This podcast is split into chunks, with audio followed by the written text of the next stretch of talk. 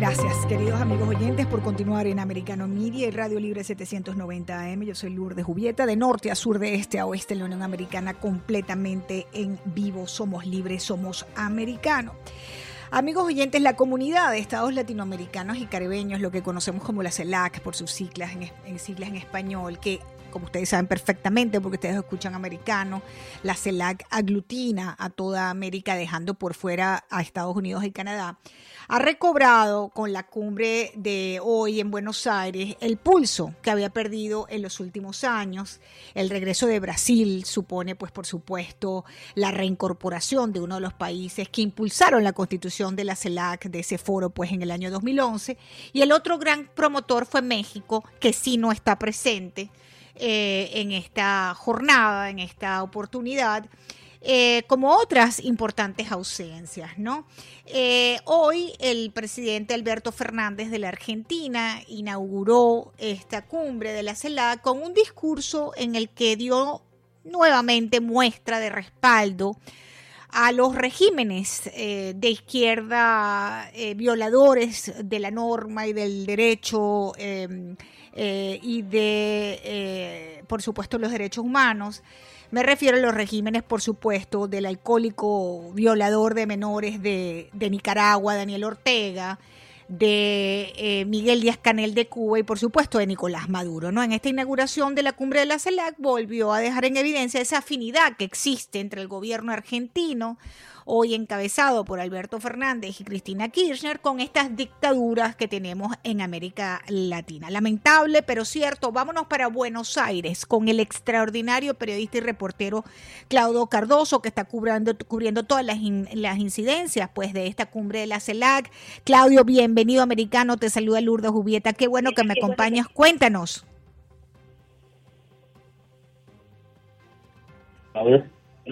Claudio, te escuchamos, Claudio.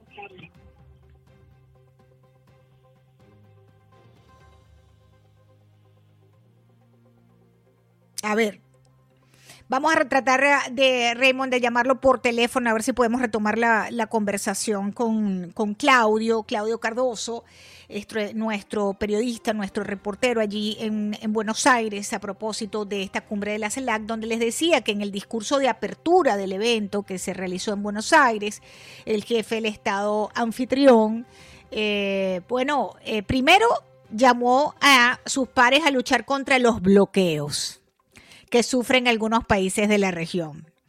Eh, y por el otro lado, no les tengo que explicar, por supuesto, la audiencia de americano lo que eso significa. Y eh, por otro lado, el presidente argentino, eh, ya de forma más explícita, volvió a caer en el en el lugar común que es Cuba, donde dijo Cuba lleva un bloqueo de más de seis décadas y eso es imperdonable, Venezuela padece otro tanto y nosotros tenemos que levantar nuestra voz, creemos en la democracia que está definitivamente en reglo, bla, bla, bla, bla. Eso fue parte de lo que dijo Alberto Fernández. Y por el otro lado, queridos amigos oyentes, em, eh, Brasil y Argentina en este encuentro de la CELAC han planteado la posibilidad, escuchen ustedes de esto, la posibilidad de avanzar hacia una moneda común sudamericana con esta visita de Lula a Buenos Aires. ¿no? Eh, muchos analistas em, nos cuentan pues que esto de crear una moneda suramericana común, algo parecido al euro, ¿no? En Europa, está muy lejos, estaría lejísimo de ser eh, posible em, eh, su concreción pero em, eh, también hablan ¿no? de, de estos como, como temas, em, digamos, em, que, te, que te separan de la realidad que está viviendo la región en este momento. Recordemos puntualmente la situación en Brasil, situación económica en Argentina. Entonces, un poco una manera de distraer también eh, los temas. Eh, para todos, ¿no? Ponen sobre la mesa esto de una moneda suramericana común, ¿no? Según ellos es el objetivo más ambicioso de la alianza estratégica que relanzarán estos dos presidentes durante esta visita de Lula da Silva a Buenos Aires, eh, la primera al extranjero de Lula desde que asumió el poder hace tres semanas. Em, como ustedes saben perfectamente, Lula es el ah, mandatario y líder de la izquierda brasileña que aterrizó este fin de semana en la capital argentina y se reunirá em, pues eh, con durante toda esta cumbre de la CELAC con distintos mandatarios. Ambos, por cierto, tenían previsto eh, ambos tenían previsto reunirse con Nicolás Maduro, al que se esperaba en su primer viaje a un país latinoamericano, en yo, creo que un lustro ya. Eh, se pensaba que iba a venir, pero finalmente Nicolás Maduro decidió no participar en la cumbre de la CELAC, ¿no? Sí dejó claro, sí dejó claro no participar, digamos, de forma directa, porque ha enviado un video con su alocución, pero no eh, personalmente. Ya les vamos a contar por qué. En breve vamos a ir a Venezuela para comunicarnos con nuestro próximo invitado. Pero lo que sí Nicolás Maduro dejó claro, queridos amigos oyentes, es que él respalda la creación de una moneda común para Sudamérica ante la propuesta del presidente de Brasil y de su homólogo argentino Alberto Fernández de avanzar en un proyecto de moneda común en la región. ¿no? Eso sí, eh, Nicolás Maduro dijo que eh, lo respalda. Tengo un reportaje que quisiera colocar al aire, por favor, Raymond. Vamos a tratar de colocar ese eh, reportaje que tengo listo allí, que cuenta, amigos oyentes, cómo los venezolanos, por el regreso vamos a ir para Venezuela, han retomado la calle para protestar. Y allí precisamente se habla de ese tema de Maduro con la moneda única. Vamos a escuchar. Jornada de movilizaciones en Venezuela. Cientos de personas marcharon el lunes en Caracas para reclamar mejores salarios.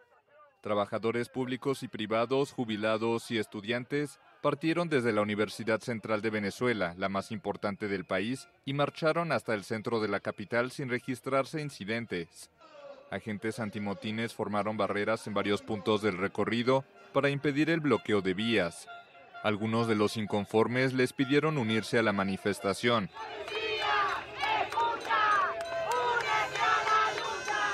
Y bueno, o compras comida, o compras medicina, o compras pañales, o, le das a tu hijo, o le das a tu nieto. O sea, entre la comida, los gastos de, de la casa y eso, no alcanza. Como te digo, hay que tener varias entradas o hay que moverse, hay que vender aquí, vender allá, alguna, hay que inventársela. En tanto, el chavismo gobernante también convocó una marcha para exigir el fin de las sanciones impuestas por Estados Unidos contra el gobierno de Nicolás Maduro, a las que el oficialismo culpa de la crisis económica en Venezuela. El mismo presidente caminó entre la multitud de simpatizantes. Pero la culpa no es del presidente, la culpa es del imperialismo, que es el que nos tiene todo trancado y por eso es que nosotros no tenemos un salario digno como tenemos que tenerlo. El mandatario dijo apoyar la iniciativa de Brasil y Argentina para crear una moneda común en América Latina. Yo anuncio que Venezuela está preparada y apoyamos la iniciativa de crear una moneda latinoamericana y caribeña. Las protestas se produjeron en conmemoración de los 65 años de la caída de la dictadura militar del expresidente Marco Pérez Jiménez.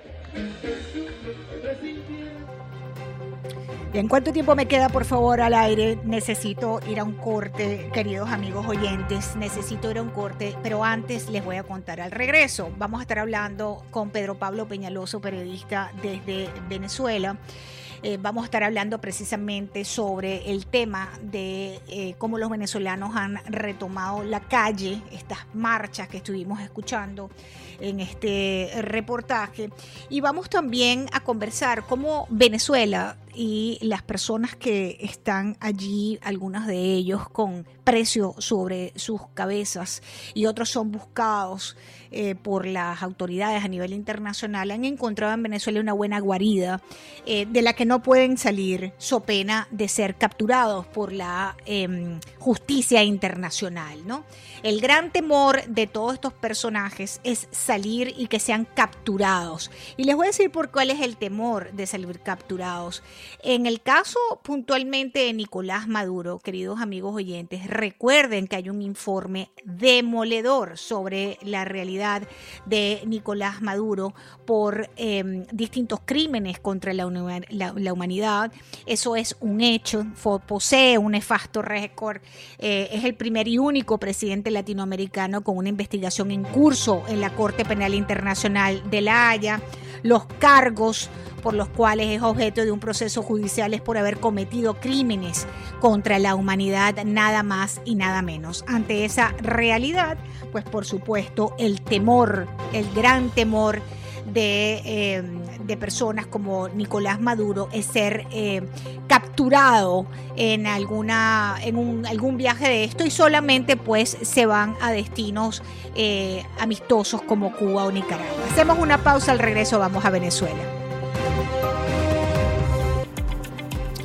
Bien amigos, continuamos uh, en uh, Radio Libre 790M. Gracias por la inmensa sintonía de este espacio informativo. Yo soy Lourdes Jubieta, esto es Americano Media. El secretario de Seguridad Nacional está de visita en Miami, secretario Mallorcas. Em, ¿Será que va a pasar por el Versalles a tomar café? No sabemos. Recuerden que él es cubano, americano también, ¿no? Em, vamos a ver qué pasa con esta visita de Mallorcas. Por supuesto, americano está presente en este encuentro. Pero bueno, quería avanzar con ustedes porque estamos hablando de estos temas de terrorismo.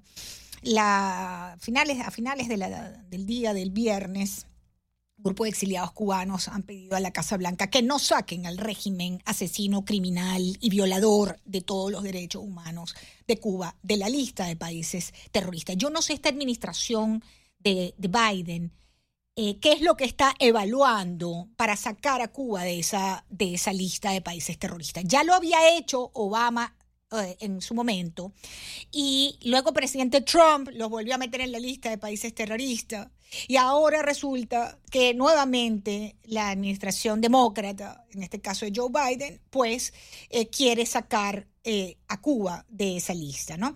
Y hay un grupo de organizaciones del exilio cubano que el viernes le pidió a la Casa Blanca que no lo hagan, que no saquen al régimen cubano de esa lista de países patrocinadores del terrorismo, como lo pide La Habana, porque quien está pidiendo que lo saquen es, por supuesto, la nomenclatura criminal de La Habana. Tengo un reportaje antes de darle la bienvenida a invitado. Por favor, Cristian.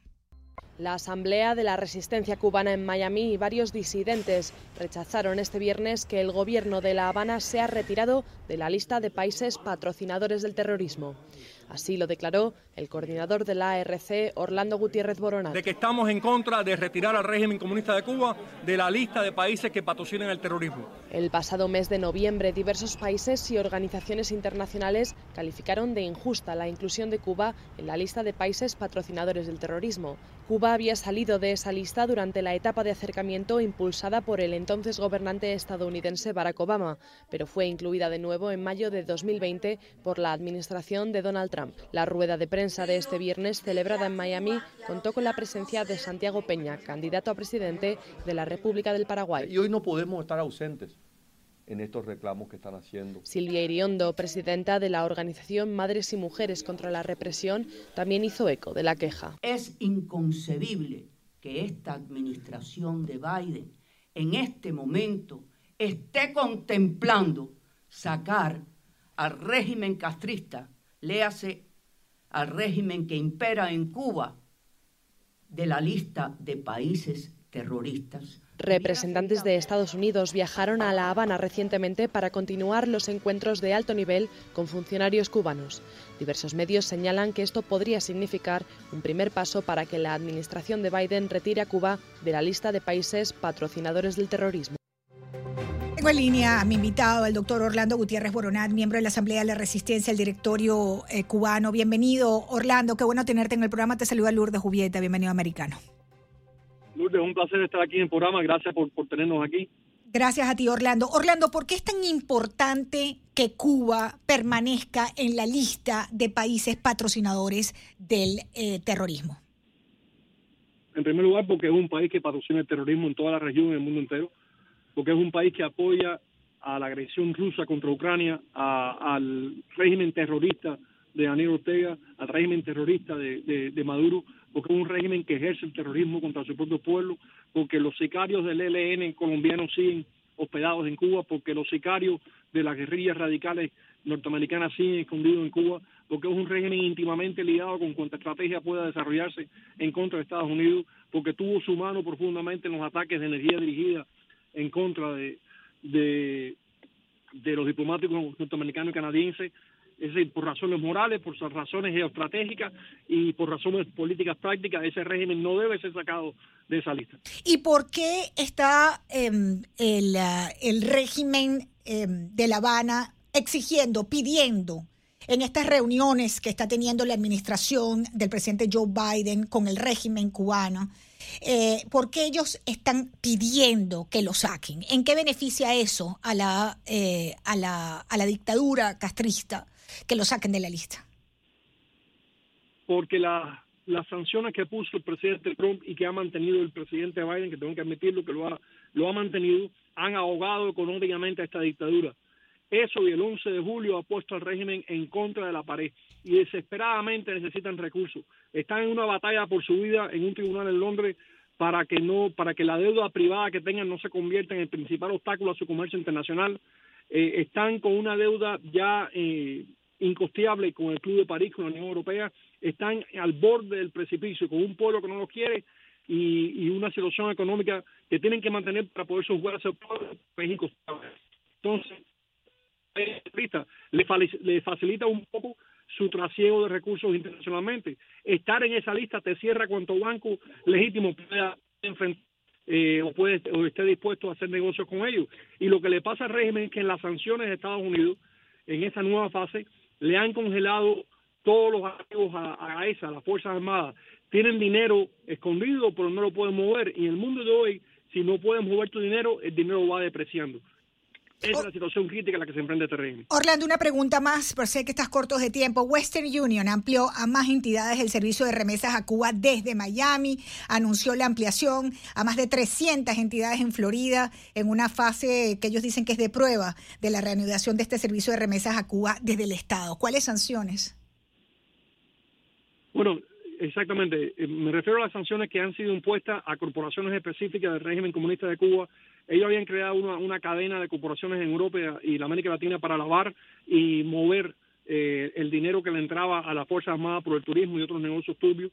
Esa, esa cadena, eso gracias a la iniciativa de Mauricio Clavel Carón, el presidente Trump, y que ha mantenido Biden, ha colapsado. Y quería, si tú me permites, Lourdes, hoy a las seis voy a presentar el libro Cuba, la doctrina de la mentira en la Universidad Internacional de la Florida, en el edificio Mark, que es el que está entrando por las 16 calles de en 207 Avenida al mismo fondo. Los invito a todos. Tengo la buena noticia de que durante el fin de semana el, libro Cuba, la doctrina de la mentira que yo escribí ya está como, como decimosegundo entre los libros de Cuba más vendidos en Amazon. Le doy gracias a mi comunidad por ese respaldo que ha dado, porque este libro expone la estrategia de la mentira sobre Cuba para justificar la existencia del régimen. Pues muchas felicidades y gracias por tu trabajo, Orlando Gutiérrez Boronat. Gracias por estar con nosotros también y que sigan los éxitos y que sigan esos trabajos, ¿no? Que buscan además aclarar eh, la situación y la verdad verdadera de lo que es este régimen. Gracias, Orlando. Un gran abrazo.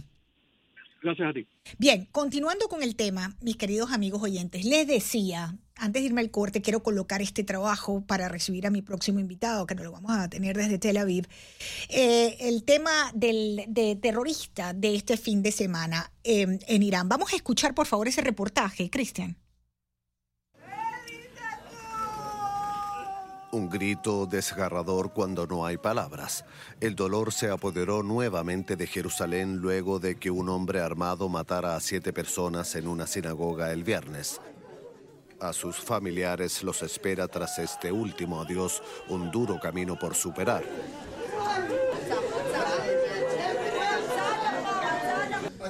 Padre, eres mi héroe. Elegiste sacrificar tu vida por la de otros. Te honraré siempre.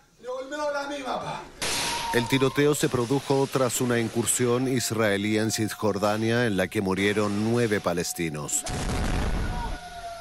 El recrudecimiento de la violencia en los últimos días ha ido acompañado de actos vandálicos. El gobierno israelí ya tomó las primeras medidas. Israel presentó inmediatamente la casa del presunto atacante y se disponía a demolerla. Es el procedimiento habitual que sigue el gobierno contra los palestinos que matan a israelíes, pero la velocidad de la respuesta en este caso deja a la familia sin posibilidad de apelar. El nuevo gabinete del primer ministro Benjamin Netanyahu planea además excluir de la seguridad social y de las prestaciones sanitarias a las familias de los atacantes, facilitar la compra de armas a los israelíes e intensificar la recuperación de armas ilegales. Nuestra respuesta al terror es una mano firme y una reacción contundente, rápida y precisa. Es probable que esta última ola de violencia marque la agenda del jefe de la diplomacia estadounidense Anthony Blinken en su próxima visita a Oriente Medio, donde se reunirá con Benjamin Netanyahu y con el líder palestino Mahmoud Abbas. Eh, y Anthony Blinken ya está en Israel, el secretario de Estado norteamericano se va a reunir con Benjamin Netanyahu en medio de esta ola de ataques terroristas, amigos oyentes, el secretario de Estado norteamericano eh, se encuentra hoy con Netanyahu y el martes con Mahmoud Abbas, el presidente de la autoridad palestina, ante quienes, bueno, se supone que va a reiterar su pedido para una desescalada porque la situación, queridos amigos oyentes, eh, está en alerta máxima. En Israel hay un máximo nivel de alerta por esta amenaza de lobos solitarios. El primer ministro Netanyahu ha convocado al gabinete de seguridad con el objetivo de tomar medidas después de estos atentados eh, terribles del fin de semana. Y además lo que vivimos el fin de semana con imágenes que nos llegaban de Irán, de eh, drones supuestamente israelitas que atacaron eh, una fábrica de estos drones kamikaze que utiliza eh, Rusia contra Ucrania. Todo, amigos oyentes, en el mismo escenario. Vamos a hacer una breve pausa. Regresamos en vivo de Israel para conocer qué está pasando. Ya volvemos. Continuamos, queridos amigos oyentes, gracias por estar en sintonía de Radio Libre 790M en la Florida. Estamos de norte a sur y de este a oeste en la Unión Americana a través de Americano Media en los Estados Unidos. Recuerden todas las redes sociales, la que más les guste, en la página web americanomedia.com y por supuesto invitarlos a que bajen totalmente gratis la aplicación de Americano para que no se pierdan ni un segundo de nuestra programación. Bien, Israel en máxima alerta tras estos dos ataques armados palestinos en en Jerusalén. Un niño, un niño de 13 años palestino disparó este sábado por la mañana e hirió gravemente a dos israelíes en Jerusalén, mientras que el viernes por la noche, en pleno Shabbat, otro palestino mató a quemarropa a siete personas ante una sinagoga al norte de la ciudad. Anteriormente a este hubo nueve muertos palestinos en una situación también de confrontación con el ejército israelita y esto es solo un abreboca, amigos de una situación que está llevando a una escalada eh, nuevamente y de tensiones entre Israel y eh, este gobierno palestino, ¿no? Ahora, les decía que está de visita en Israel el secretario de Estado, eh, Anthony Blinken, hoy se reúne con, em, con ah, Benjamin Netanyahu, el primer ministro de Israel, y, y mañana lo hará con Mahmoud Abbas, el presidente y es un presidente que está en situación irregular, pero no me puedo detener ahí ahorita porque no tengo tiempo. Mahmoud Abbas de la Autoridad Palestina. Le quiero dar la bienvenida a Damián Patcher desde Tel Aviv, periodista. Damián, aquí tu fan porque te veo siempre en televisión con tu programa que no me lo pierdo. Bienvenido americano. Te saluda Lourdes Jubieta. Hola, ¿qué tal? Buenas tardes y un saludo a toda la audiencia. Gusto Damián, cuéntanos a esta hora cuál es la situación. Em, estamos viendo máximo nivel de alerta en Israel, además por la amenaza de lobos solitarios. Cuéntanos cuál es el ambiente. La situación está bastante tensa en las recientes, en los recientes días, sobre todo a partir de que se llevó a cabo el atentado del sábado que dejó siete israelíes muertos y luego, eh, dos horas más tarde, como bien mencionaste, el niño de 13 años que con un revólver eh, llegó a la ciudad vieja de Jerusalén, disparó contra dos personas, la siguió, ahora salieron de peligro, pero estas últimas, estos últimos meses fueron los más fuertes de, las últimas, de los últimos años, tanto para el lado israelí como el lado palestino, y en la prensa ya hablan de una posible tercera empezada, empezada es un levantamiento popular armado desde lado palestino y todos los condimentos de este caldo metafórico, por llamarlo de una forma, eh, indican que estamos en, esa situación. Todos los días hay intentos de ataques en diferentes lugares de Israel, sobre todo en Judea, en Samaria, en Jordania y en Jerusalén. Esos son los dos frentes en los cuales se centra eh, los ataques de la, los eh, organizaciones terroristas palestinas, sea eh, la Shia Islámica o sea quien sea, si bien estuvieron los caracterizados por individuos que simplemente salen de su casa y salen a matar. Mm. Y eso es un distintivo de lo que ocurrió anteriormente cuando la población que realizaba este tipo de ataques estaba vinculada con alguna de las dos organizaciones terroristas principales, sea Hamas o la Jihad Islámica Palestina. Claro, ahora hay otros grupos que han surgido, ¿no? Fuera de la Jihad y de Hamas, estamos hablando de las brigadas de Jenin, estamos hablando la Guardia de los Leones en Naplus. Es decir, esto es una situación que verdaderamente em, se agrava, ¿no? Se agrava lejos de... Em, lejos de, arreglarse, veo que se está agravando. Ahora, el primer ministro, Benjamin Netanyahu, ha dicho que em, esto va a a tener consecuencias, ¿no? Que esto va a tener consecuencias y que, eh, bueno, en definitiva, eh, en definitiva, bueno, pues eh, se convocó a una reunión de su gabinete de, seguridad para tomar las medidas que, haya que tomar en virtud de esta, de esta escalada, ¿no? Y ha dicho que él aboga porque los ciudadanos estén armados para defenderse ante la posibilidad de que cualquier atacante pueda estar circulando por las calles ya sea de Jerusalén o de cualquier otra ciudad israelita y cometer un crimen. Eh, atroz como estos que estamos viendo. ¿Cómo ha recibido esa iniciativa de Netanyahu eh, eh, la gente? Bueno, el gobierno de Netanyahu tiene bastante oposición en Israel.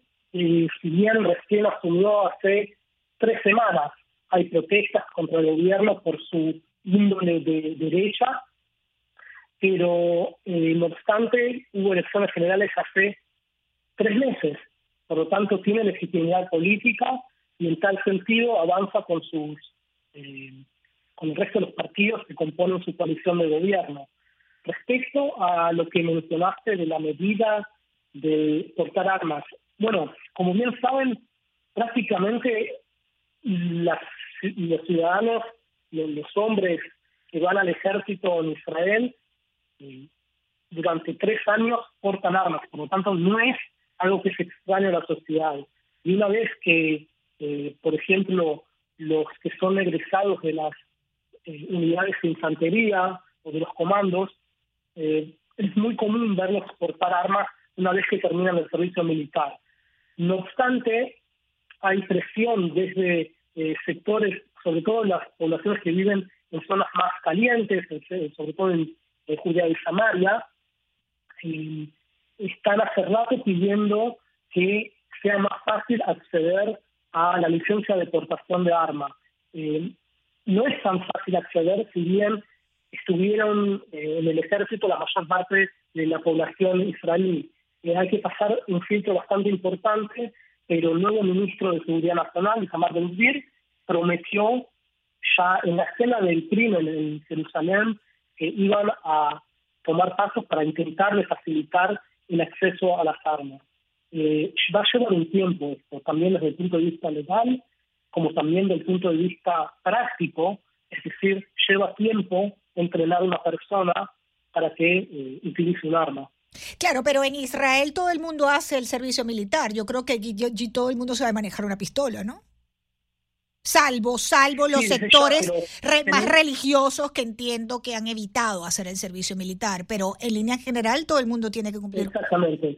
todo el mundo tiene que cumplir con su. Exactamente, sí.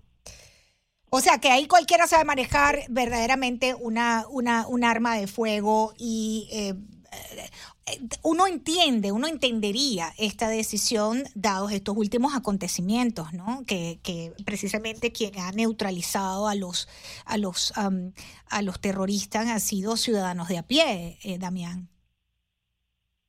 Sí, sí, tal cual, tal cual. Eh, si bien la mayoría de la gente está entrenada con eh, el rifle de asalto eh, americano, el M16, sí.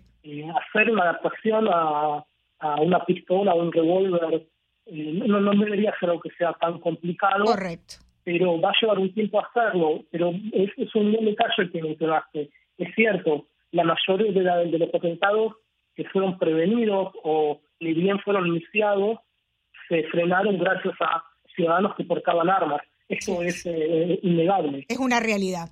Ahora, este, este, este, este hecho, el de la sinagoga, eh, siete muertos, amigos oyentes, entre ellos un, niño, porque 14 años es un niño.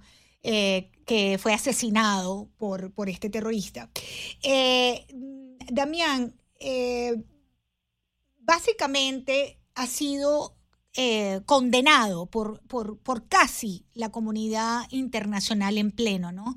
incluso Arabia Saudita discretamente también lo condenó. ¿Qué lectura tú le das a eso? Bueno, el hecho de que países árabes por primera vez abiertamente salgan en contra de atentados terroristas en Israel es un hecho inédito y es consecuencia directa de los llamados acuerdos Abraham. Para la audiencia, es, esto estamos hablando de los acuerdos de paz que se firmaron bajo el último gobierno de Netanyahu eh, con países árabes, con los Emiratos, con Bahrein, con Marruecos y en realidad eh, el objetivo final de estos acuerdos es llegar a Arabia Saudita y es lo que yo llamo el jaque mate medio oriental. Una vez que Israel logre sellar la paz con Arabia Saudita, eh, vale destacar que durante años hay relaciones, pero son relaciones secretas, eh, por sobre todo una alianza estratégica en contra de Irán. como bien saben, Arabia Saudita es eh, la potencia máxima del de, eh, mundo eh, sunita. sunita. Correcto. Y Irán es su rival chiita. Correcto, aquí tenemos una alianza. Aquí tenemos una alianza, parte de los acuerdos de Abraham, que además iniciativa del expresidente Donald Trump también, hay que decirlo, pues este esa em, digamos, un enemigo común, como es el régimen criminal y asesino y violador de todos los derechos humanos, como es el régimen de los ayatolás. Estoy conversando con Damián Patcher. Damián, déjame hacer una breve pausa porque al regreso precisamente quiero hablar contigo de lo que pasó en Irán este fin de semana, un ataque con drones a una fábrica en Esfahan y nos dicen que Israel estaría detrás de ese ataque. Ya volvemos, amigos oyentes. Estados Unidos. Estás con Lourdes en Americano. Continuamos, queridos amigos oyentes, completamente en vivo a esta hora por Americano Media y Radio Libre 790M. Yo soy Lourdes Jubieta, estamos en vivo conversando desde Tel Aviv con el, periodista Damian Patcher desde Tel Aviv en vivo eh, este fin de semana, además de esos eh, ataques que eh, hemos conversado en los últimos minutos contra judíos en, en Israel. El Jerusalem Post ha sabido por diversas fuentes de inteligencia occidentales e internacionales que contrariamente a las informaciones iraníes, un ataque con drones contra Irán en Esfahan eh, fue eh, un éxito espectacular. Eh, la República Islámica, este régimen de los ayatolás, eh, han fraudulentamente alegado que los daños fueron en el techo, una tontería, que no había pasado nada, pero hasta donde entendemos, por estas em, eh, fuentes de inteligencia y según reporta el Jerusalem Post, pues eh, fue verdaderamente un éxito ese ataque del fin de semana a un centro de fabricación de armamento avanzado. Israel ha guardado silencio sobre este asunto, pero agencias de inteligencia occidentales y fuentes iraníes creen que el Mossad fue responsable de estos ataques eh, similares contra instalaciones nucleares iraníes. Eso ocurrió en el 2020, en el 2021, en fin. También, ¿qué se sabe de estos ataques en Irán? Por ahora, todo el gobierno israelí, como es costumbre, se mantienen en silencio, no suelen hablar de estos temas y si uno contacta a la Cancillería, te dicen precisamente eso, no hacemos eh, declaraciones respecto a ese tipo de eh, eventos. Pero fuentes estadounidenses le confirmaron al Wall Street Journal y eh, ayer que efectivamente fue Israel quien realizó el ataque. Y esto en realidad es una filtración israelí, así hay que leerlo. Eh, lo que marca esto, lo que es distinto a otros ataques que se realizaron, es que presuntamente el blanco que fue eh, eh, atacado tenía que ver con la industria balística de Irán, que a su vez tiene un acuerdo estratégico militar con Rusia. Y esto tiene que ver con la guerra en Ucrania. Como se sabe, como bien saben, Rusia e Irán han firmado hace un par de meses un acuerdo estratégico y Rusia está utilizando drones kamikazes de, fabricación iraní en el campo de batalla en Ucrania. Y Estados Unidos no atacaría directamente a Irán, pero para eso está Israel, que tiene eh, gran acceso a, a, la República Islámica por eh, todos los recursos que pone allí respecto a agentes y todo lo que tiene que ver con las fuerzas de inteligencia israelíes. Por lo tanto, en realidad lo que está detrás de ese ataque es eh, a su vez un ataque a la alianza Rusia-Rusia-iraní. Eh, hmm que por cierto han avanzado mucho también en otra área, que es la área bancaria. Hay una integración ahora entre Irán y Rusia. Eh, por cierto, aprovechando estos minutos finales de, nuestra conversación, Damián, eh, el secretario de Estado Blinken eh, dio una rueda de prensa junto al premier Netanyahu. ¿Qué nos puedes decir, qué nos rescatas de esa rueda de prensa conjunta? ¿Hay algo que resaltar que nos puedas compartir, por favor? Sí, claro, un guiño respecto al operativo presuntamente israelí de ayer en Irán. Eh, Blinken recordó expresamente que eh, Rusia e Irán firmaron un acuerdo estratégico. Y eso es un día después de que se haya confirmado el ataque. Días atrás, la semana pasada, estuvo el jefe de la CIA acá en Israel. Por lo tanto, hay un movimiento en el gobierno estadounidense y en realidad en todo Occidente de cambiar eh, la, política frente a la República Islámica, sobre todo con todo lo que tiene que ver con el acuerdo nuclear. Una vez que Occidente preparó el hecho que Irán está dando armamento a Rusia para su guerra en Ucrania, está cambiando todo y las consecuencias se ven desde Latinoamérica, con Brasil, por ejemplo, que negó dar municiones a Ucrania hasta Medio Oriente. La guerra en Ucrania está impactando todo. Bien, Damián Pacher, te agradezco enormemente que nos hayas acompañado estos minutos en Americano Media. Eh, muchísimas gracias eh, por tu tiempo y por compartir toda esta información con la audiencia de Americano. Muchísimas gracias. Gracias. Bien, amigos oyentes, eh, me quedan cuatro minutos de programa. Hay algo muy importante que quería comentarles. Tengo un reportaje por allí, Cristian, pómelo a tiro, por favor, que tiene que ver con el juicio de Genaro García Luna, este zar antidrogas de México que está siendo enjuiciado aquí en los Estados Unidos. La semana pasada se había detenido el juicio, pero hoy se retomó y eh, quiero que escuchemos qué está pasando con ese juicio.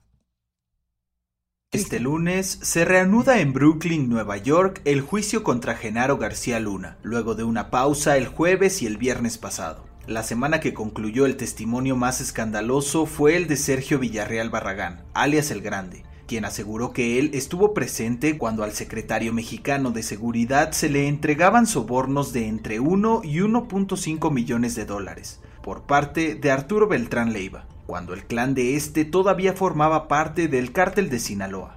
El Grande aseguró también haber visto una ocasión en que se le pagó hasta 16 millones de dólares, en agradecimiento por informar de un cargamento que estaba trasladando el cártel del Golfo. También se reveló el poder del cártel de Sinaloa y cómo inundó las calles de Chicago, de Nueva York, con cocaína gracias, según la fiscalía, al apoyo de García Luna. En total, la Fiscalía ha presentado hasta ahora a ocho testigos, de un total de 70 que dijo comparecerán. De los ocho, tres han sido cooperantes y otros cinco son oficiales de seguridad que hablaron de la droga incautada. Entre los testigos que se cree podrían comparecer esta semana están Edgar Beitia, quien fuera fiscal de Nayarit y quien fue condenado en Estados Unidos en 2017 a 20 años de prisión.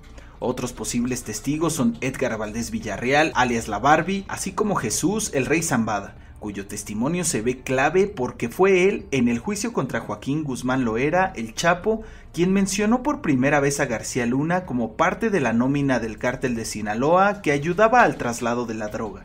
Sobre posibles testigos de la defensa, todo es un misterio por ahora. El abogado César de Castro se ha ocupado en poner en duda la calidad de los testigos del gobierno de Estados Unidos, señalando que solo buscan beneficios y a la vez hundir al hombre que metió a la cárcel a muchos de ellos. García Luna, quien ha escuchado con atención a los testigos, ha mostrado un lado más humano, asegurándose de que el jurado vea cómo hace señales de cariño a su esposa Cristina e hija, mientras les lanza te amos. En México, donde los testimonios han logrado atraer la atención del público, el presidente izquierdista Andrés Manuel López Obrador, AMLO por sus iniciales, ha prometido un informe diario del proceso y ha cuestionado la cobertura de los medios locales. El mandatario informó también que México intenta recuperar en una corte estadounidense unos 700 millones de dólares presuntamente malversados por García Luna.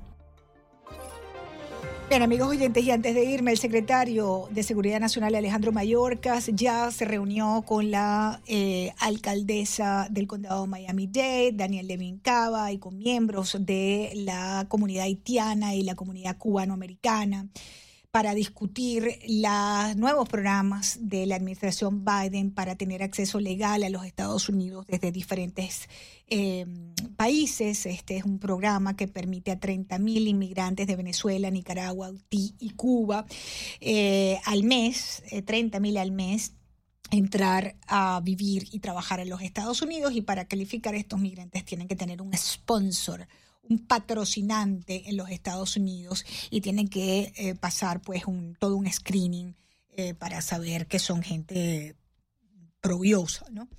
Bueno, me tengo que ir, se me acaba el tiempo. Les agradezco enormemente, por supuesto, amigos oyentes, la em, sintonía continúen conectados con la señal de Americano Media, porque todo lo que es información, noticias, opinión, usted lo va a encontrar aquí en Americano. No olviden seguirnos, seguirnos en nuestra ah, aplicación, bajar la aplicación de Americano en sus teléfonos, seguirnos en las redes sociales y por supuesto invitarlos a que revisen americanomedia.com porque todo lo que es información y noticia está en Americano. De norte a sur, de este a oeste de la Unión Americana, somos libres, somos americano. Gracias.